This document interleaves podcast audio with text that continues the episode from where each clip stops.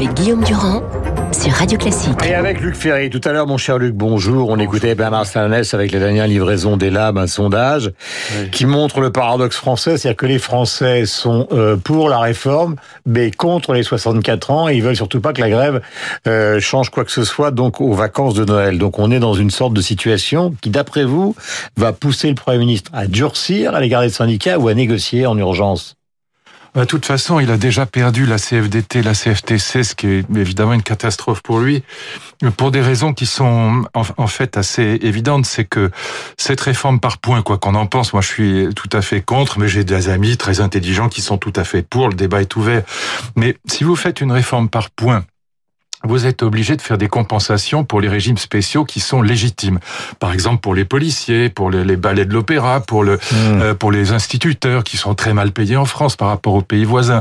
Et donc, vous êtes obligé de faire des compensations. Pour les instituteurs et les professeurs, c'est 10 milliards d'euros. C'est considérable. Et donc, le Premier ministre a compris que ces compensations allaient l'obliger à mettre quand même un peu de paramétrique, comme on dit, c'est augmenter l'âge hmm. de la retraite. Euh, Il va céder ou pas, d'après vous? J'ai pas fini, pardon. Hmm. Avec un système de côte et de surcote. Non, mais c'est juste pour que le raisonnement soit compréhensible. Il a compris qu'il fallait mettre du paramétrique dans cette réforme systémique, comme on dit, et donc ça lui a fait perdre la CFDT. Donc la réforme est en très grande difficulté parce que sans l'appui de la CFDT, ce sera extrêmement difficile. En même temps, il y a des compensations qui sont inévitables sur le plan financier et donc il est obligé de mettre un peu de un peu d'augmentation de, de l'âge de la retraite, du, de la durée de cotisation avec un système de décote et de surcote qui pour la CFDT, mmh. comme l'a dit Laurent Berger, la ligne rouge. Donc qu'est-ce qu'il peut faire maintenant?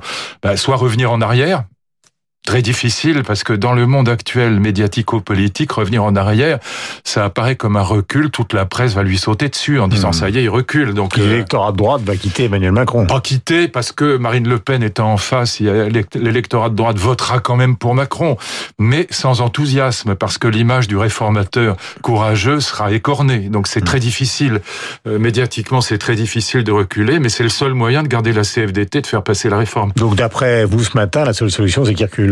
Bah, S'il veut garder la CFDT, oui, c'est la seule solution. Et donc, euh, c'est aussi, je crois, avoir compris la position de la droite libérale qui soutient Macron, en particulier de Jean-Pierre Raffarin, dire, dire, dire à Macron, fais déjà passer la réforme systémique, on verra après. Hein. Mm. Voilà. Et donc, remet la CFDT dans le jeu, sinon ça ne passera pas. D'autant que l'affaire Delvoye n'arrange pas les choses. Donc euh, voilà, en même temps reculer est très difficile. Donc je comprends que le gouvernement soit dans l'hésitation. Moi de toute façon, euh, je suis pas pour cette réforme. Je pense que moi je, pense qu'il fallait faire une réforme paramétrique point final et qu'il fallait augmenter hmm. ce qu'on avait fait en 2003 avec Fillon et Raffarin, augmenter tout simplement la durée de cotisation parce qu'il faut rééquilibrer hmm. le système. Mais bon, euh, si on fait une réforme par, systémique, une réforme par point qui est présentée comme grandiose, c'est dommage de l'abîmer avec euh, un bout de 64 ans qui, qui met tout le monde contre la réforme. Donc hmm. c'est euh, politiquement c'est absurde. Mais vous savez très bien que ça fait de la France quand même euh, une île, c'est-à-dire qu'on serait le seul pays du monde qui refuserait à tout craint justement de travailler au-delà de 64, 65 ans. Et là vous êtes dans le paramétrique, c'est ce que je dis. Moi ce que j'aurais ce que j'aurais mais j'ai compris. Voilà, j'aurais défendu ça. J'aurais défendu que on a Oui, c'est la position des républicains. bien sûr, on a 40 ans d'espérance de vie supplémentaire par rapport à 1900. 40 mm. ans. L'espérance de vie en 1900 était de 45 ans. Elle est aujourd'hui de 85 ans pour les femmes et de 80 ans, de 79 ans et demi pour, pour nous, les hommes. Et donc, euh, il faut un cul de bulot pour pas comprendre qu'on est obligé d'augmenter la durée de cotisation, point final. Mm. Et donc, annoncer pendant la campagne euh, que l'âge de 62 ans ne bougerait pas était absurde. Donc, d'ailleurs, on voit bien qu'il a bougé. Et donc, euh, voilà, moi, je pense qu'une réforme paramétrique était paradoxalement plus juste que, mm. et plus compréhensible qu'une réforme par points. Parce que derrière les régimes spéciaux de Emmanuel Macron dans cette campagne, puisqu'il était face aux républicains qui défendaient euh, la thèse qui est la vôtre. Mettez-vous à sa place, il pouvait pas se mettre exactement sur la même ligne, puisqu'il était, ils étaient quoi Il était contre. C'est une question de vérité. Euh, le problème n'est pas une question simplement politicienne. De toute façon, si on voulait faire une réforme des retraites, il fallait la faire dans les trois premiers mois de l'exercice. Après, c'est trop tard.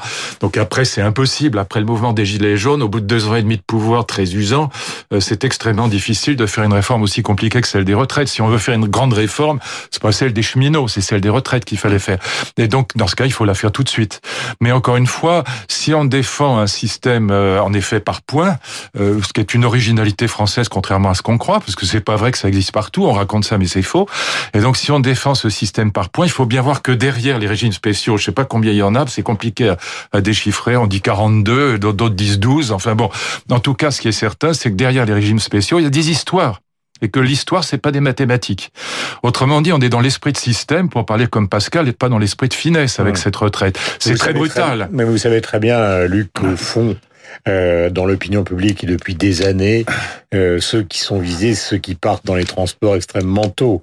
C'est-à-dire qu'on n'a jamais vu l'intégralité, j'allais dire, du détail, même si ce sont des propositions contradictoires, mais c'est essentiellement à la RATP et à la SNCF que la bataille contre la spéciaux s'adressait depuis des bien années. Sûr. Mais ça, avec un système paramétrique, c'est en augmentant l'âge de la retraite, vous le touchez autant qu'avec le système par points. Il n'y a absolument pas besoin de faire une réforme par points pour toucher hmm. à ces retraites en effet absurdes. De partir à 52 ans, c'est absurde. Bon, mais cela dit, comme le, dit le président de la commission des finances du Sénat, de toute façon, même si la réforme actuelle passait, il y aurait des gars de la, SNCF et de la RATP qui continueraient jusqu'en 2037 à partir avec les DRH euh, de, de l'entreprise. À partir à 52 ans. Voilà, les DRH de l'entreprise ont envoyé une aide dans ce sens bien pour essayer de déminer bien sûr. Euh, la situation. Mais encore une fois, si vous voulez toucher au régime spéciaux, le système paramétrique est encore beaucoup plus efficace que le système oui, mais par Pas celui-là.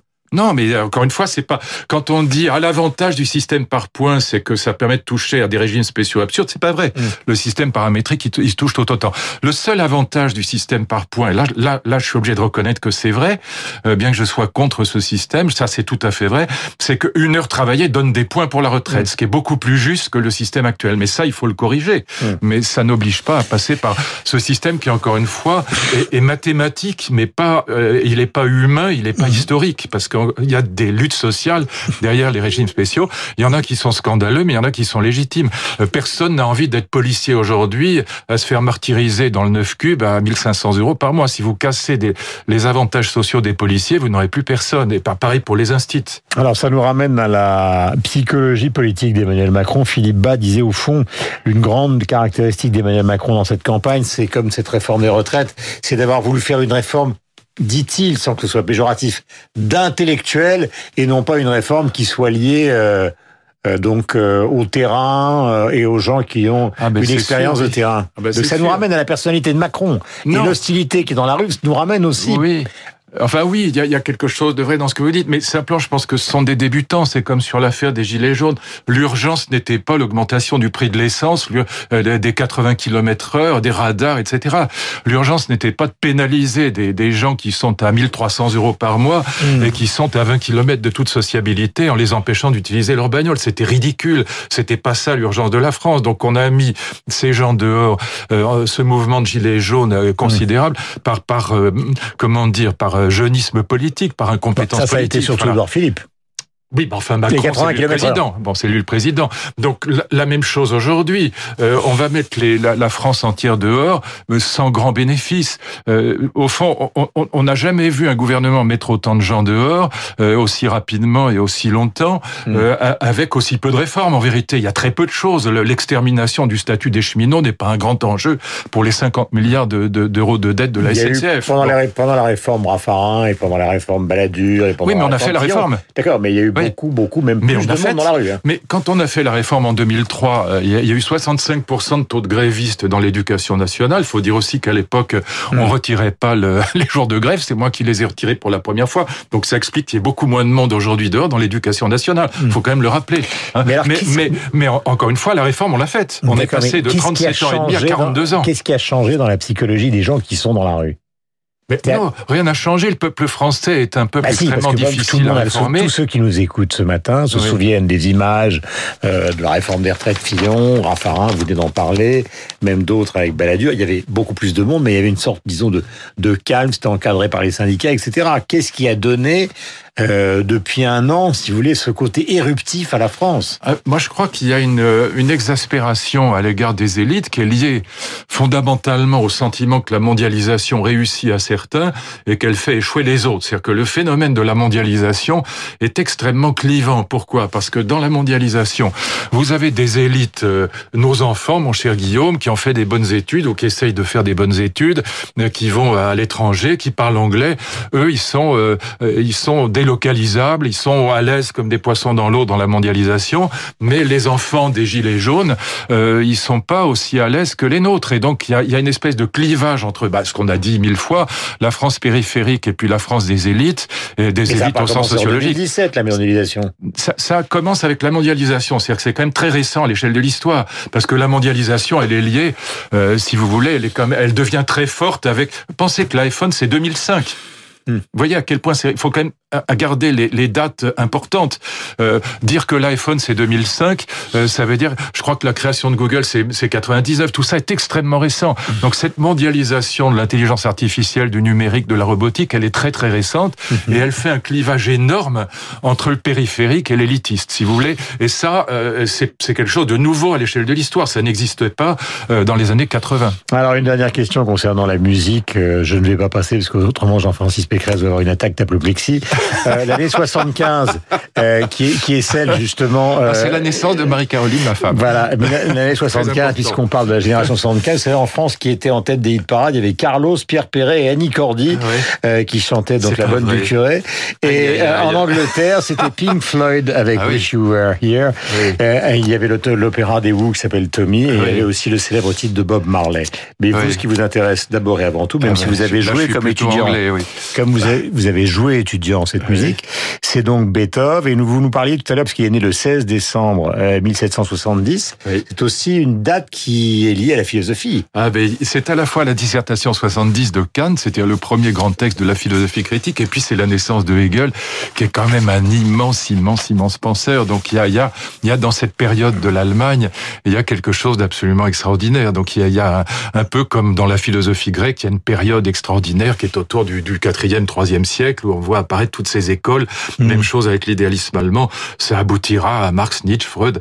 Et c'est vrai que c'est cette période de l'idéalisme allemand qui commence à, et- dont Hegel est le fleuron, on peut dire, elle est, euh, elle est unique dans l'histoire du monde, à part, euh, on ne peut la comparer qu'à la philosophie grecque. C'est vraiment deux périodes euh, incroyables. Der- Dernière question dans la question euh, pourquoi il existe dans l'histoire du, du, de l'humanité justement, j'allais dire des périodes longues où il ne se passe pas grand chose Oui. et puis tout d'un coup Oui. euh, vous avez, vous parliez de Beethoven, euh, après la guerre tout d'un coup c'est Picasso ou Stravinsky, euh, et, euh, après la guerre vous avez les grands peintres. Mais comment se construisent ces ruptures? Alors, pour ce qui est de la philosophie grecque et de l'idéalisme allemand, qui sont les deux plus grandes périodes de l'histoire de la philosophie, il n'y a, pas photo, eh bien, euh, ce qui se passe toujours, c'est qu'avant ces grandes périodes philosophiques, alors évidemment, il faudrait plus... Les marxistes pensent que c'est l'économie qui crée ça. Alors non, le, Marx c'est un hegelien au départ. C'est quand même un, un, un avatar de, de, de l'idéalisme allemand. C'est, quelqu'un qui est complètement pétri de l'idéalisme allemand.